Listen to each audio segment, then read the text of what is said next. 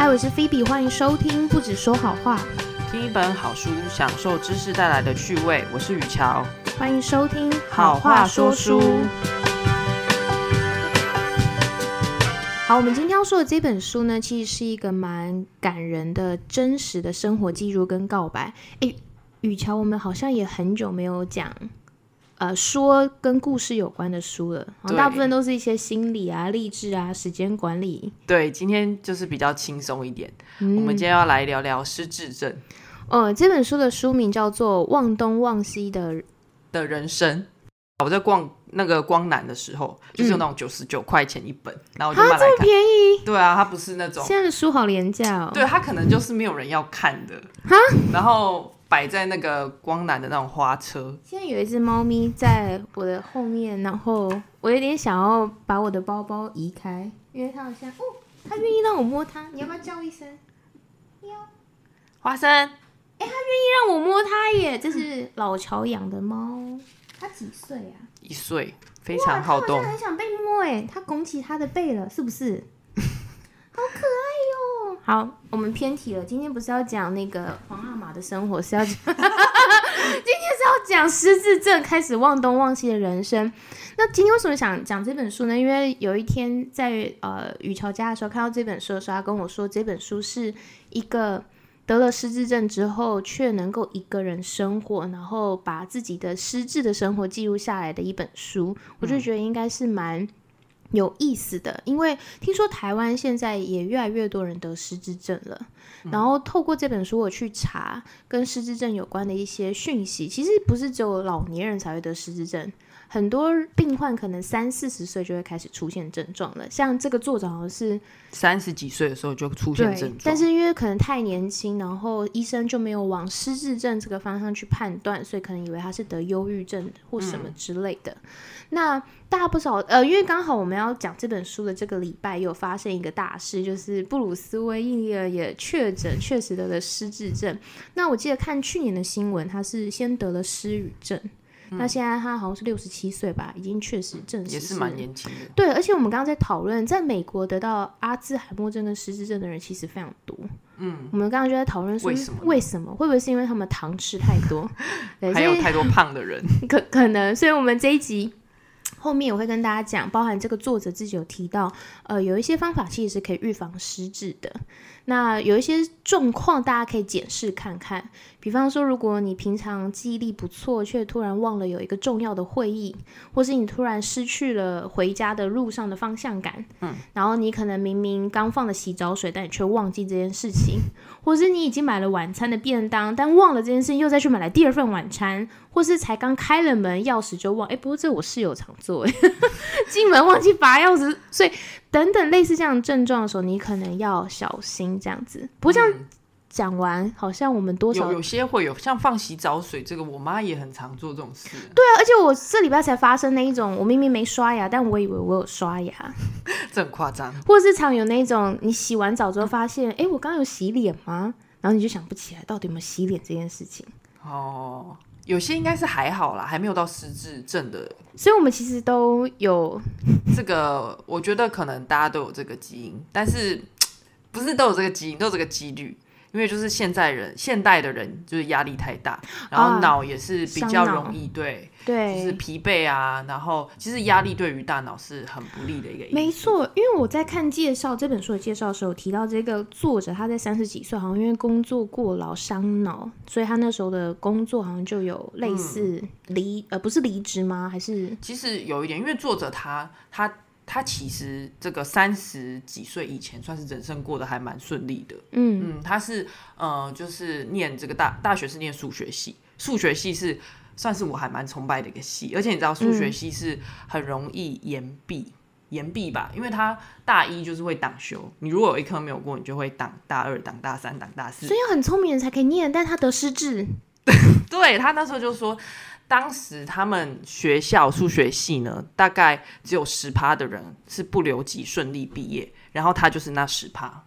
哦，嗯，然后他非常的，其实他蛮聪明的。然后毕业之后，其实有当过就是国高中的数学老师，然后也去补习班打工。后来他就是进到了大型的电脑公司当系统工程师。所以有没有可能，因为太聪明的人太常动脑，所以就有可能变成失智？我我我不太确定，太年轻就伤脑了。但是他的确就是他有说，他大概三十岁的时候就靠了靠着他的这份工作买了一间公寓。哇，就已经买房了，而且他还担任呃，就是那个公寓的管理委员会。反正他那时候一次干蛮多事情的。哎，这样完全可以想象，精英然后这样的生活忙碌的话，一定是压力很大，然后每天都是过度用脑。对，其实他应该也是蛮想要追求成功的，感觉起来啦，我感觉。然后他大概三十三岁的时候，他说他突然有一天他就嗯耳鸣，对，他就一开始他的症状是。其实他只有说身体开始出现警讯，他说他呃突发就是他去耳鸣，然后就去找医生看，然后医生说呢，你可能就是工作太累了。哦，对，因为这么年轻，应该都会这样直接没有错。然后他就想说，好啊，那就休息一个礼拜，然后就回去工作。可是呢，就是回去工作之后呢，这个工作的效率就是越来越差。然后，嗯，他就觉得他好像不像以前。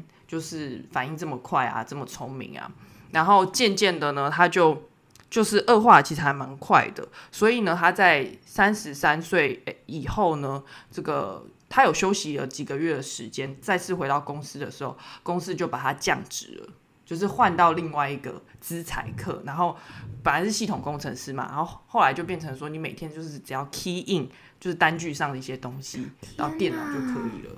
哇！我突然觉得很庆幸，我不是这么优秀的人，我应该没有失智风险。对，然后其实他这个作者他后来也有就是去教会，因为。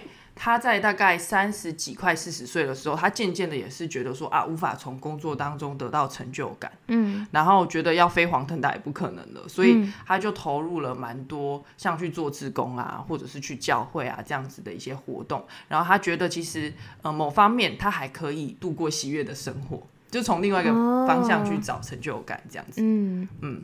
哇，这个我必须要说，压力真的会伤大脑。因为不只是我跟我的朋友，去年我们都有发生过，因为过度压力或是常常加班，然后你会发现你的大脑真的会有一些状况。嗯，所以还好，所以大家要小心爱惜生命，不要让自己压力太大，也不要觉得加班就是正常。没错，就是真的要随时注意自己的身体。嗯，对。然后后来到了四十五岁的时候呢，就是他。就是刚刚有说嘛，他又开始做那些 key in 很简单的工作，可是呢，他也渐渐的就是错误百出，就连 key in 这种简单的工作，所以呃，他有再去给医院检查，但是那时候 MRI 可能那时候医疗水平也没有很发达，因为作者是一九五几年出生的，嗯，所以呢，呃，反正就是一九八几年、一九九几年的 MRI 显示他的电脑呃，他的大脑是没有任何异常，对，所以也没有办法，结果。呃，就是还是休息了。他那时候停止了两年，然后再度回来的时候又把他降级了。他就从 key in 人员变成配送人员。那还不错，至少没有 fire 他。对，没有 fire 他，因为日本的企业算是还蛮注重劳工权益。对啊，嗯，哇，如果在美商早就已经拜拜了。还有没有所谓的降级吧？我在想。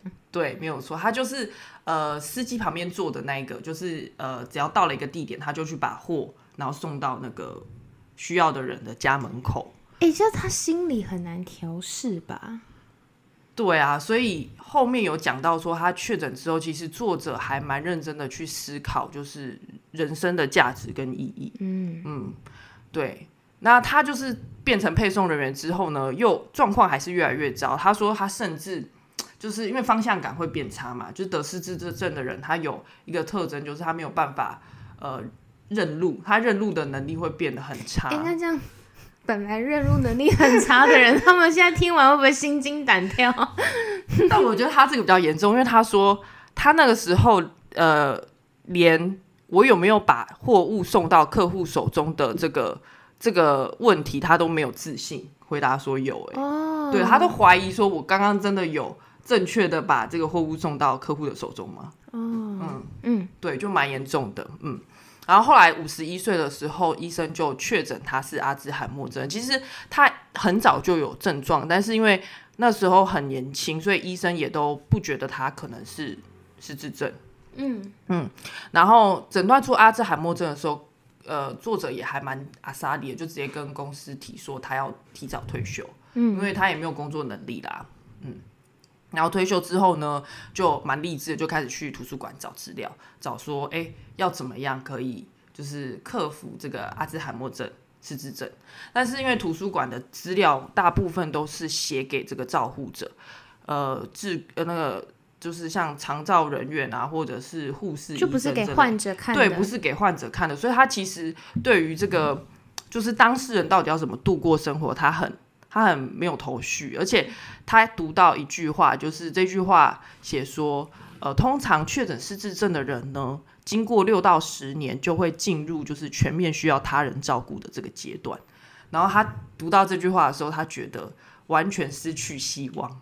哎，我我觉得真的是很大的打击，因为他真的很努力，嗯，还会自己去找资料。没错，他真的很努力。然后，嗯，他因为其实他很想要就是。一个人生活，其实他也没有结婚啦。嗯嗯，但是这样没错。对，但是通常这个失智症的人呢，如果你不是家里的人照顾，那你就是要去这个养老机构，对，类似养老照护设施，对，没有办法，通常不会让一个失智症患者一个人生活。嗯。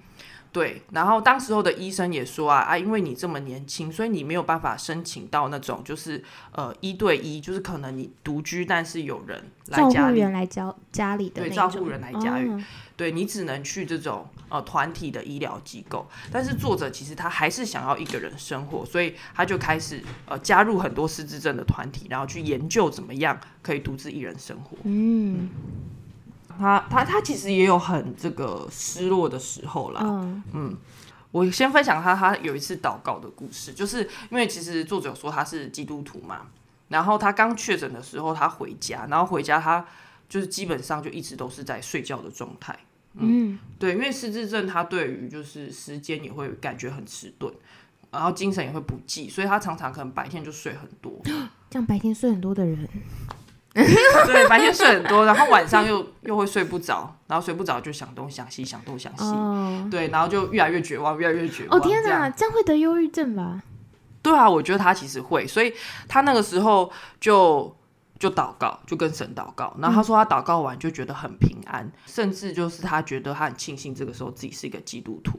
嗯，而且虽然失智症呃的人可能没有什么回忆或记忆嘛，他说他。这样子祷告完之后，某一天他真的就是有在脑海里出现一个声，呃，出现一句话，一个声音，然后那个声音就是圣经的经文，就很像是神在回答他的一个回应这样子。那是什么经文？他说：“嗯，这个是以赛亚书四十三章四节，经文内容是我看你为宝为尊，我会爱你。那个我就是神啦。”哦。对，因为蛮感人的。对啊，因为他那个时候真的对于就是自己往后的人生要怎么过，非常的彷徨。嗯嗯。然后还有呢，作者当时候其实也就是看了很多就是人生的价值跟意义的书，因为他不知道，就是失智症的人他就没有办法在社会上工作了嘛。嗯。然后每天就是除了好像吃饭就是睡觉。对，跟我爸妈退休生活一样。对，但是起起码他们有意识。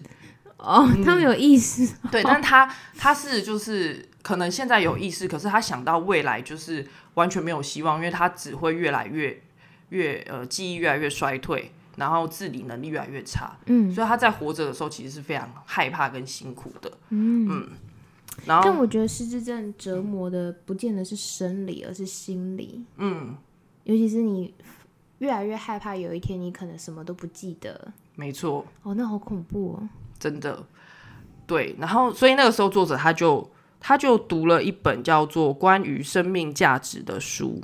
他说他反复的看了这本书，他说他要介绍一个他最喜欢的一个章节，然后我觉得这个章节是蛮蛮感人的。呃，那个书的里面的文章写的是人类存在的意义，并非取决于其利用价值或者是有用性。就像开在荒野的小花。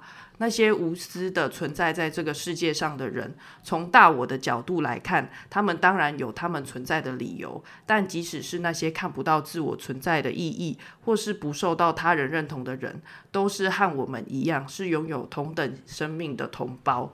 如果对他们的存在意义有疑义，其实你们应该先扪心自问，问问自己，甚至是人类全体的存在的意义。嗯，对，有点绕口啦。但是就是我那时候看完，就是作者他其实很努力的想要寻找人生的意义的时候，就是可以体会他那个心情。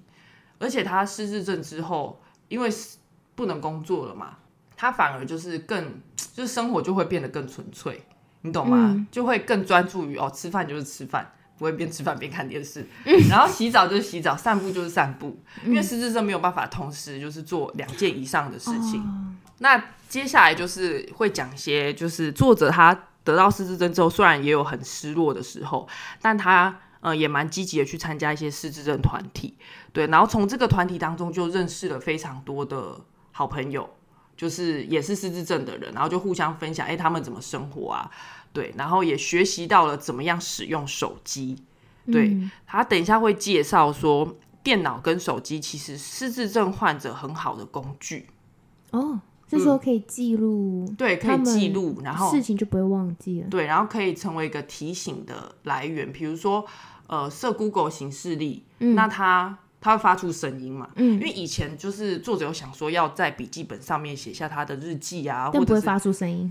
对，然后笔记本就常常就不见了。他就找不到笔记本，嗯，因为对他可能也都忘记放在哪，对，忘记放在哪里。可是手机有一个很好的特性，就是你可以设定它会提醒，对对，所以你不至于找不到它。嗯，然后他就开始讲一些，哎，失智症的生活疑难杂症，比如说呢，呃，刚刚有讲到嘛，失智症他没有回忆或记忆，那这个时候呢，作者他就用电脑写日记，因为。他觉得从就是早上一醒来，一醒来，然后完全没有，就哎，昨天我到底做了什么，或者是我之前在干嘛，然后我今天要做什么事情，就是这种空白的感觉，他觉得很恐慌。哎，怎么办？我也常常会有忘记我昨天吃了什么。哦天哪！但是不至于就是就是像他这样，就是好像就是完全没有记忆一样。哦。所以他他会用电脑写日记，然后他说，其实这个只是一个让自己安心的资料。就是说，不至于好像你，嗯，今天醒来之后，你觉得好像你前面的人生都是空白的，好恐怖哦！还好我早上起来还记得我今天要上班。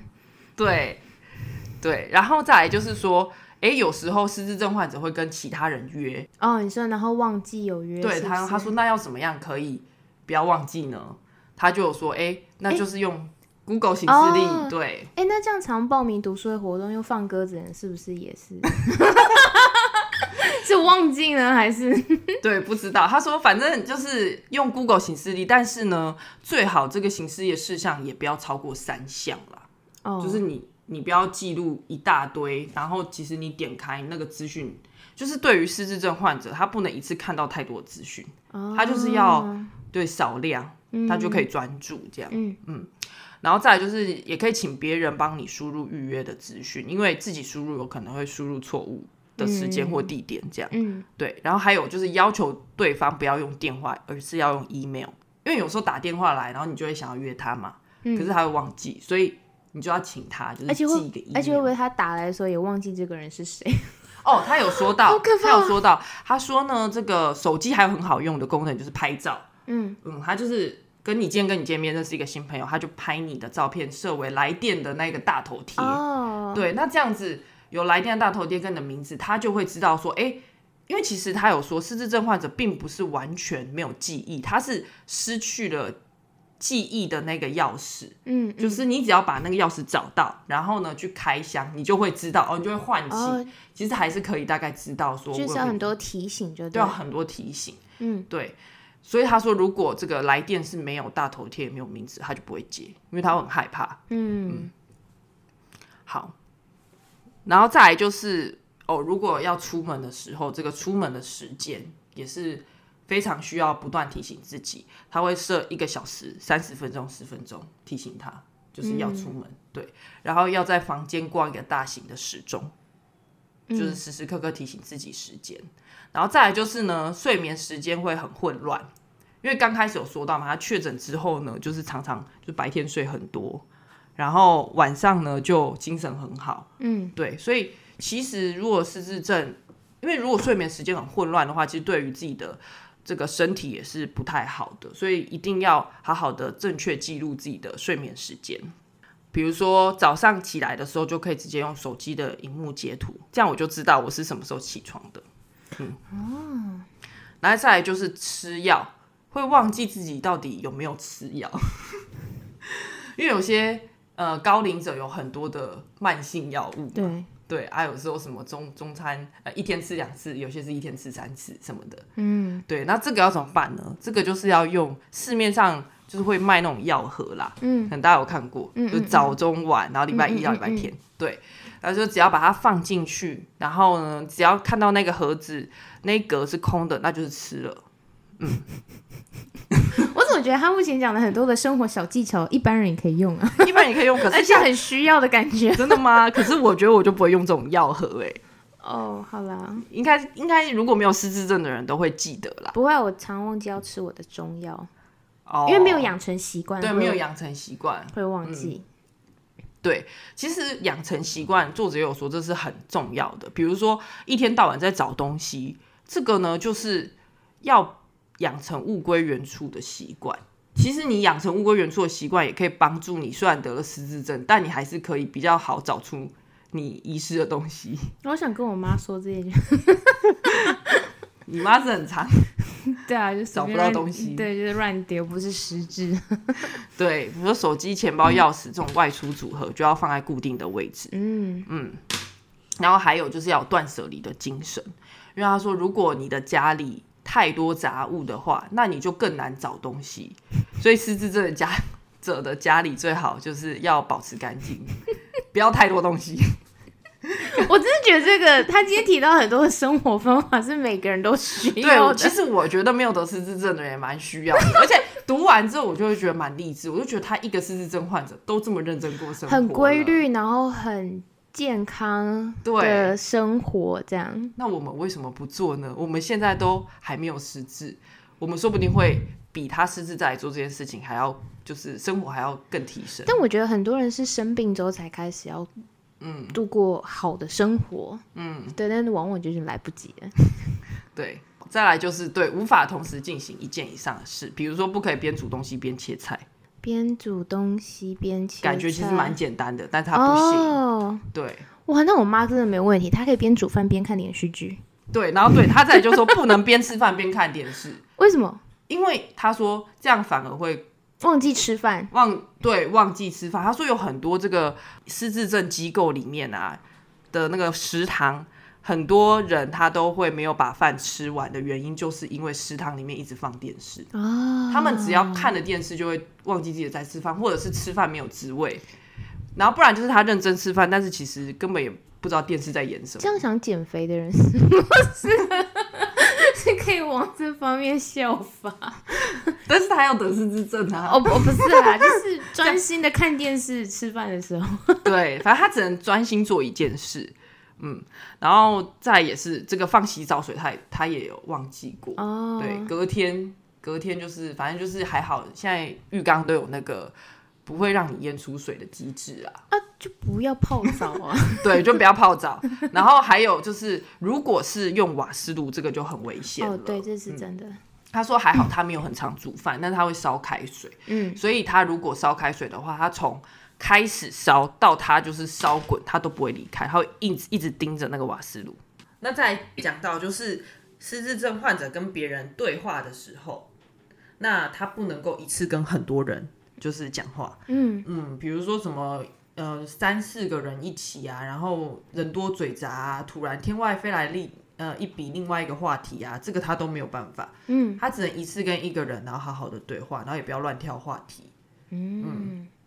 然后再来就是呢，这个需要外出的时候，他一定会就是事前做好所有的功课。通常他是说，呃，每天都会去的路线，比如说超市或者是这种散步路线，他不会忘记，嗯，他蛮熟悉的。可是如果是第一次要去到另外一个地点的话，他会先问说有没有可以跟他一起去的朋友。哦，嗯。那如果有人也想要去这个展览啊，或者参加这个活动的话，那就可以，他就不用这么辛苦嘛。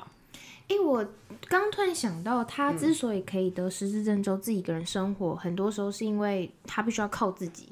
所以他要做很多很多的研，比如说出门要做很多的研究，然后不断使用他的大脑，所以他才没有恶化到像对很多人那么的严重。他有说到说绝对不要放弃出门这件事情，因为他说如呃他知道有很多家属可能也认为失智症的人出门很麻烦会走失，对，然后就不断的限制就是失智症的患者的活动，但他是说如果这个。呃，失智症患者他可以做到的事情，就不要帮他做，然后也不要限制他外出。所以他当时没有人照顾他是好的，因为搞不好一被照顾之后失智的更快。就像我妈现在，你们还没失智症，茶来伸手，饭来张口。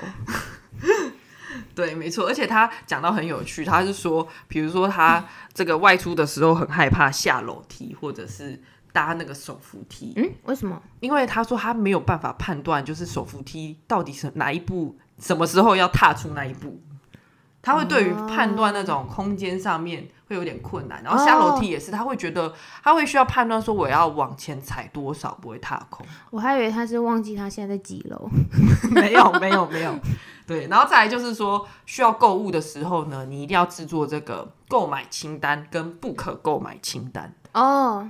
对，因为不然他会一直买同样的东西。明明家里就已经有很多牛奶了，然后你又买牛奶。对，然后再来就是失智症患者没有办法计算零钱，对，所以尽量要用信用卡付款。一开始他都会直接拿大钞，因为怕给后面的人等嘛，他没办法算。可是后来就一堆零钱，所以尽量就用信用卡付款。嗯嗯。好，那这个作者他失智症之后生活其实过得还蛮，我觉得是蛮充实的。他就是不断的会去参参加各样各式各样活动，比如说听音乐啊，然后赏花啊，然后也会学习拍摄、绘画这样之类的。还有啊，他说就是把自己的作品分享到 Facebook，别人点赞的时候，他就会得到很多的力量。哇，嗯，而且他也说，就是其实手机这个东西在那个年代是。呃，就是算是兴起的兴起的东西，他是后来才慢慢开始学习手机的。然后当他看到一些比他年纪更大的失智症患者也很努力的学习手机，怎么使用手机，他都觉得很感动。嗯嗯。然后这个作者现在其实也加入了很多的呃，就是失智症患者相关的组织跟协会。对，然后会向政府去提一些政策建议，比如说，呃，怎么样优化一些用餐环境，可以更友善的对待这个失智症患者。因为像如果他们出去用餐的话，不能去太嘈杂的环境，比如说像那种，他说他绝对不会去那种亲子餐厅，嗯，对，太吵，而且那个门铃声很大声，嗯，还有啊，他也会说，诶，失智症患者到底可不可以开车呢？因为在日本是有规定说就不可以开，嗯，对，但是他是说鉴于现在越来越年轻化，就是失智症患，失智症的确诊啊，你可能刚确诊的时候你还没有那么严重。哦，对，还可以，其实你还可以自己开车去一些地方。那如果他一确诊，虽然他没有很严重，他就被剥夺这个开车的权利，其实他是说对于很多住在一些郊区的人啊，嗯，是很不方便的。嗯对，所以总而言之，现在这个作者呢，就是也是到处就是去很多地方演讲，然后去让更多人可以了解失智症是怎么样的一个疾病。嗯，我觉得听到这，因为他不是有去教会嘛，嗯，然后呃，我自己有去教会，所以我就在想，有的时候，因为我常在教会听到一些故事，是可能他人生遇到的低潮、跟挫折、跟打击。但最后反而因为这个人努力的关系，可以成为一个转机，然后他的故事可以成为其他人跟他有同样遇到同样的状况的人可以借鉴，然后可以一起就是可以透过他的。爬起来的这些故事，然后他也可以得到相同的帮助。嗯，所以我觉得反而是他的这个失智症，反而是可以透过他再去影响更多。对，没错。其实他一开始会写这本书，也是因为他参加了就是失智症的团体，然后里面也是有很多演讲。嗯，然后他有一次听到一个演讲者也是说，呃，就是要思考自己能够做些什么。然后帮助他人这样子的话题的时候，他突然那天回去就把他想要做的，然后他可以做的都写下来，然后才开始就是后面他越来越积极的去参加各式各样的组织跟活动，然后到现在可以就是去很多地方演讲，甚至就出了这本书。哎，所以我觉得人真的遇到挫折不能够就这样倒下来耶，人的求生意志是非常强的。没错，而且你知道他去演讲的时候，甚至还有人会说。你应该不是得到失智症吧？你看起来不像得到失智症，你是不是在沽名钓誉？哦，然后甚至有人就是恶评他。哦，好夸张哦！真的，然后 哎，是什么酸民都有真的。然后他说他那个时候还就是怀疑说，哎，会不会其实自己没有已经好了？对，已经好了之类的。他还再去找两个不是他的主治医师，再再次去确认。然后那两个医生都说，对你就是得到失智症。然后他觉得很安心。对，我没有在骗人。哎，这样我反而好奇，那他到底现在希望他不要得还是得？就反正他当然如果不得的话是最好的啊，他应该还是在这个就是公司里面当系统工程师，然后一直升官吧。所以失智症其实是不会好的，感觉感觉好像确诊了就不会再就不可逆吧？哦，但。看起来透过他努力的故事是可以哦，可以延缓，可以延缓到更严重的状况，甚至可以维持一定的水平。嗯，那我倒觉得，也许你知道，有时候逆境反而是可以开出另外一条不一样的康庄大道。嗯，搞不好他真的当系统工程师会提早爆肝而亡，而不是哦，有可能 对啊，得其他的病，或者是他也不会去教会，然后也不会去努力的思考怎么帮助人，然后还有人生的意义，可能就是你知道。赚很多钱的精英，可能就是那样子生活就结束了。对，所以反而是透过对因祸得福，化危机为转机。嗯，这样的故事真的很多耶，很励志。对啊，我其实看完这本书就觉得啊，我觉得也要像他一样这样好好生活。我觉得就是遇到同样不好的状况，真的会随着人怎么决定你的想法，你是要往。正面还是负面的方式去面对，结果真的会截然不同。而且甚至会觉得好像得失智没那么可怕。我看完这本书啦，因为他已经给了一些，但还是不要了。当然是，我还是不想要。没有这么可怕。那你要分享一些预防失智症的方法？哦，对，好像这本书他没有讲太多。对，因为刚刚那个书里面有讲到，就是现在得失智症的人越来越多，越来越年轻，所以我刚刚就稍微去查了一下。但我看到大部分的基因就是运动，还有饮食，健康的饮食跟运动。运动是因为规律的运动可以对大脑有益，因为促进的心血管的运作跟循环嘛，所以就可以让血液跟氧气流到你的大脑。嗯，然后所以每个礼拜如果有三次以上的规律的运动的话，其实是不错的。嗯，刚好过年的时候就看到一个老人，老年人六十五岁以上，每个礼拜至少有两到三次走个十五到三十分钟有。助于减缓失智。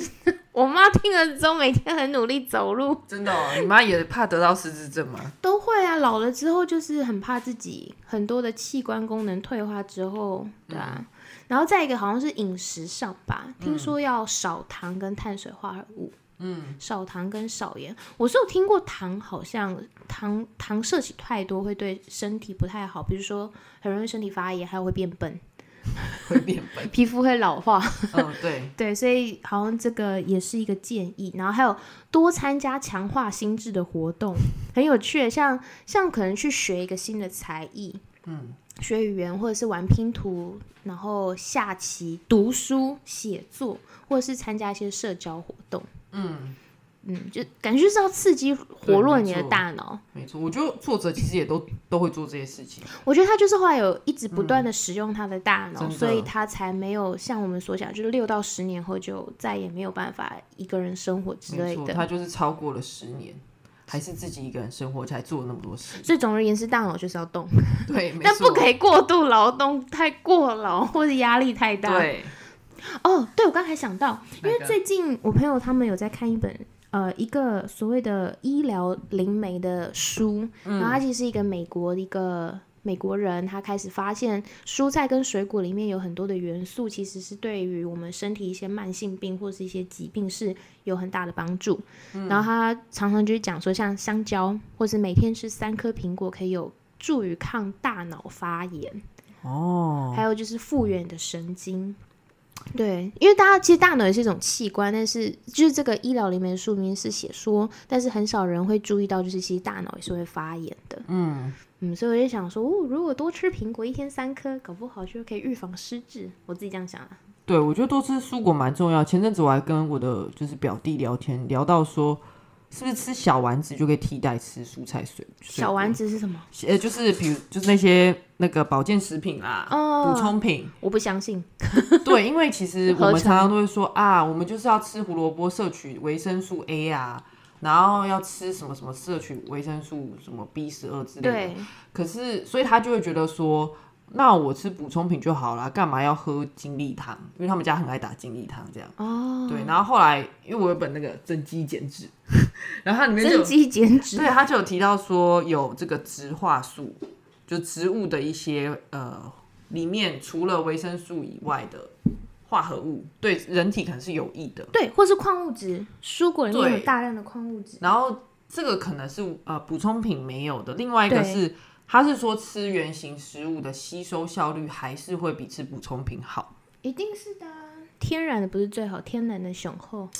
但也有人就会觉得说啊，我吃这个丸子就一小颗啊，我吃那个蔬菜要吃这么多。很简单，丸子公司要赚钱呢。对，没错，大家还是好好吃蔬菜水果。药商跟保健食品要赚钱呢，所以当然会说，你这样想就知道了嘛。好好的。今天这一集真的很轻，只是这好像变成什么健康饮食，而且你一直在摸猫哎！我刚刚在讲的时候，你完全就是在跟猫玩。对，这只猫太可爱了，老乔家的猫，我们再帮它拍一张照片。好啊，今天这本书很轻松，不过相信也可以带给大家一些蛮重要的资讯，我自己是蛮有收获的啦。对，就是大家如果要。